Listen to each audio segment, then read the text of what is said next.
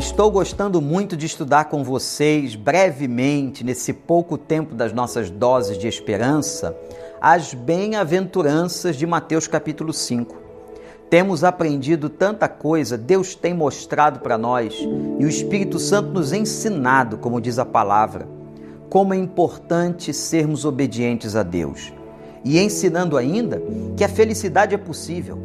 Mas lembre-se, a felicidade aos olhos de quem? Dos homens? Não, do Senhor. Deus vai julgar um homem feliz. Quem é o homem feliz?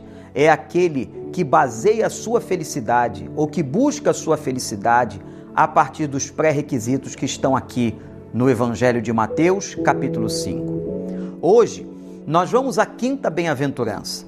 Passo a ler a você, versículo de número 7.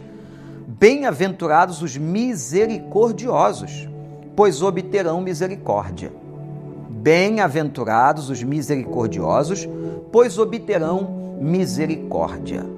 Jesus está dizendo que aquele que é misericordioso com o outro, que exerce a misericórdia, receberá misericórdia na sua vida, seja de Deus ou dos homens.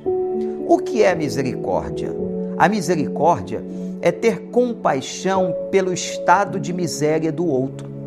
Quando nós olhamos para uma pessoa e temos empatia com ela, sentimos no nosso coração a miséria que ela está vivendo, isso bate em nós, isso nos leva a uma ação em direção a ela, a uma ajuda, a um gesto abençoador. Isso é misericórdia.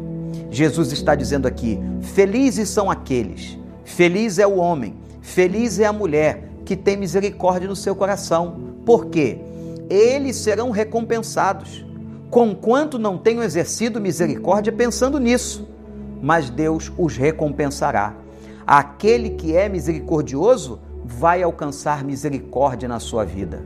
Irmãos, como eu preciso de misericórdia, como você precisa de misericórdia. E a melhor maneira de Deus, Deus ter compaixão de nós, ou as pessoas terem compaixão de nós, é quando nós temos compaixão pelas pessoas. Que a misericórdia esteja dentro do seu coração e do meu coração. Aprendemos até aqui cinco condições espetaculares, importantíssimas para que haja felicidade nos nossos corações.